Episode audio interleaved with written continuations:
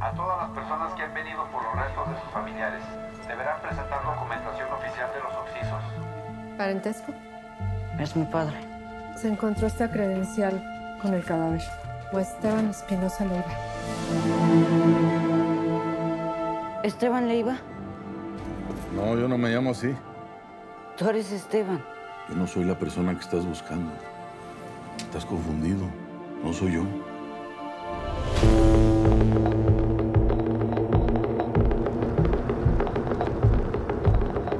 Conseguí trabajo. Buscando gente para las maquilas. Hay trabajo para todos. ¿Me ayuda a traer a mi mamá al baño? Está atrás. ¿Quién era la señora? Es la mamá de una chava que trabaja aquí, pero han extraviado a ella. No busque más a su hija. Tú no me traicionarías, ¿verdad?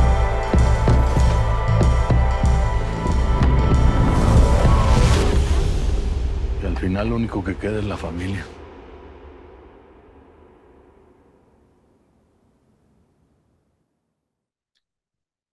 Bienvenidos, bienvenidas a un nuevo episodio del podcast de Cine Conflicto, un espacio de cultura. Yo soy Pablo Robles y en esta ocasión estoy con Lorenzo Vigas, director, guionista y productor de cine venezolano, quien va a estrenar su nueva película La Caja muy pronto. Lorenzo, ¿cómo estás?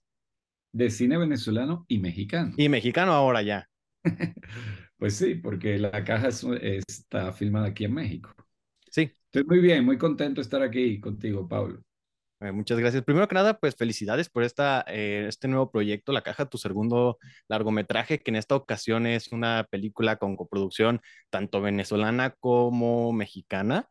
y que ya tuvo su paso por algunos festivales, incluso ya fue seleccionada por, por Venezuela para, ser represent- para mandarla a representar a los Oscars 2023.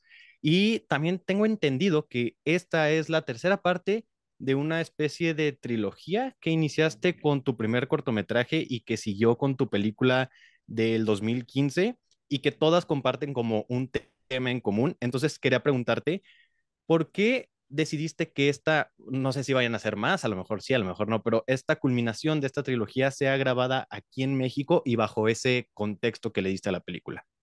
Bueno, para mí, yo tengo 20 años viviendo en México y para mí era muy importante que, esta película se hiciera aquí, eh, porque yo realmente me aprendí a hacer películas en México. Entonces, era, era muy importante para mí que, que el final de esta trilogía, porque efectivamente es una trilogía sobre el tema de la paternidad en Latinoamérica, sobre el tema de, de las, de los, de las madres que crían a sus hijos sin, sin, sin un padre en la casa. En realidad es, ese tema me apasiona, me apasiona el te- eh, saber cuáles son las consecuencias para un niño de no haber tenido a tu papá en la casa.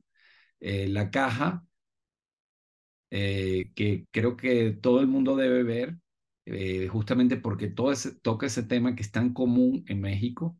Empieza con un niño de 13 años que va a Chihuahua a buscar los restos de su papá, que lo acaban de encontrar en una fosa común y le entregan una caja con huesos. Y el niño tiene su cajita en la mano con los restos de los huesos de su papá y de pronto ve en la calle a su padre caminando por la calle. Y entonces va y le dice, este señor, eh, soy tu hijo, ¿no? Y este señor le dice, no, no, yo no soy tu papá. Entonces, pero el niño está convencido de que este hombre es su padre, convencido, eh, y dice, bueno, aquí en esta cajita que me entregaron, estos no son los huesos de mi papá. Yo estoy seguro que mi papá es este hombre. Y él se aferra a esa idea. Eh, y todo lo que hace en la película es para, porque está seguro que este hombre es su padre. Por eso creo que, que todo- todos tenemos que ver la caja. Creo que además que es una película muy entretenida, fuerte, es una historia fuerte, pero creo que cuando la empiezan a ver no la van a poder dejar, no van a poder pestañear hasta, hasta el final de la película. Sí, creo que desde que arranca, que vemos al personaje de, de Hatsin, de, bueno, interpretado por Hatsin, estar en el, en el autobús, que empieza como en este autobús y luego decir a dónde va, creo que desde ese momento en el que arranca y quiere saber hacia dónde está yendo y después ver lo impactante del lugar al que un niño tiene que ir, es como, es un gancho muy bueno durante de, de la película. Y eso me lleva a una pregunta que a lo mejor se divide en dos preguntas. Y la primera es, ¿por qué esta cuestión de la paternidad? Y la otra, ¿por qué bajo este contexto de, pues, una problemática, al final de cuentas, que se vive aquí en México? Bueno, yo no sé por qué, porque tú sabes, Pablo, que tú no escoges tus obsesiones, ellas, ellas te escogen a ti. y a mí me escogió esa obsesión, pero no viene de, un, de una experiencia personal, porque yo tuve una relación muy cercana y afectiva con mi padre. Entonces no, pero no sé por qué conecté con ese arquetipo, es un arquetipo del padre ausente en Latinoamérica, que ya es una figura arquetipal de ese, padre que no está. Eh, y me apasionó el tema eh, y por eso me quedé en, este, en todo este, toda esta etapa de mi carrera. Afortunadamente con la caja, yo creo que estoy metiendo el, ese tema dentro de la caja y estoy cerrando la caja porque estoy cerrando una, un capítulo de mi, de mi carrera. Porque en realidad la caja, Pablo, es, eh, es la caja que todos tenemos en la casa. Todos tenemos en la caja, en la casa, una caja donde vamos metiendo cosas y algunas personas son capaces de abrir esa caja, hacerla más ligera, sacar cosas. Hatzin tiene a su papá metido en la caja, ¿verdad? Pero tú quizás tienes otra cosa, tú quizás tienes eh, otros conflictos. Eh, y, entonces uno va metiendo cosas en su caja o las va sacando y, las y la va alivianando, haciéndola más ligera. Y entonces cuando sales a la calle a caminar con tu caja, porque todos tenemos esa caja, ya la podemos cargar, cargar más, eh, más, más libremente. Entonces, por eso la caja creo que es una película que todos tenemos que ver porque todos tenemos esa caja en la casa. La cuestión es, ¿qué es lo que tú tienes en tu caja metido? Sí, y al final creo que también no solamente es una película que habla sobre la paternidad, sino que al mismo tiempo para el personaje interpretado por Hatsin es un, como una especie de coming of age, una pérdida de la inocencia, sobre todo pues para quienes vean la película, ¿no? Al final de, de la misma. Y, y, hay algo sobre los personajes que me tiene como intrigado bajo, bajo tu dirección, y es saber cómo hiciste que esta interacción entre el personaje de Hatsin y el personaje de Hernán se sintieran tan pues como verdaderamente como una figura padre-hijo, o sea, como sabiendo que Hatsi no tenía como un antecedente actoral y Hernán era ya un, ya ha tenido bastantes proyectos, ¿cómo fue tu dirección para que ellos dos se llevaran tan, pues ahora sí que paternalmente? Bueno, e, eso es, eso es un trabajo de, mm, de mucha intimidad, conocerlos, entender cuál, cómo es Hatsin, cuáles son sus miedos, cuáles son sus, eh, sus alegrías, qué es lo que lo... Y luego también el, el trabajo del mismo actor Hernán Mendoza, de conocer realmente a Hatzin, de que Hatzin lo conociera realmente a él, y poco a poco conseguir esa magia, es como esa química entre los dos, en donde te sientes que realmente hay una relación real y también, Pablo, eso viene del guion, porque si no tienes un guion muy sólido, con unas escenas muy sólidas escritas, no vas a poder conseguir eso. Entonces es una combinación de cosas. Primero el guion, luego conseguir dos, dos, actores muy buenos, como tuve la suerte de, conseguir, y luego uno como director tener la, la intuición de, de ir dirigiéndolos. Entonces es una combinación de todas esas cosas y además ubicados en un contexto eh, que también de alguna manera los acercaba, porque este contexto tan inmenso de los paisajes de Chihuahua eh, y tan, tan vastos hace que los personajes pareciera que están más cerca y se, se necesitan el uno al otro más.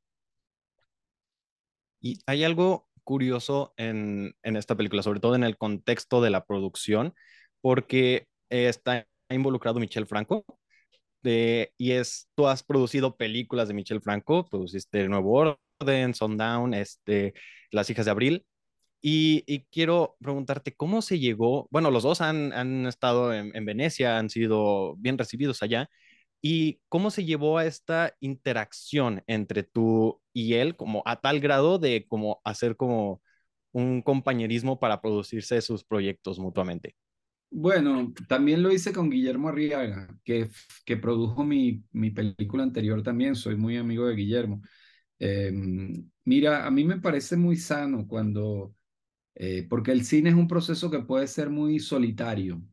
Escribir es un proceso solitario, eh, luego producir también. Si puedes tener la compañía de gente que tú admiras y que, y que de alguna manera tienen una sintonía similar, yo creo que es es, es acompañarse y, es, y, y, al final es, es sano para, para el producto final. Entonces, eh, yo, yo, yo le digo mi, mi, opinión de lo que él hace, él me da su opinión de lo que yo hago, pero también tengo esa misma relación con gente, por ejemplo, con Guillermo Arriaga, eh, Gabriel Ripsten, que es un amigo muy cercano también.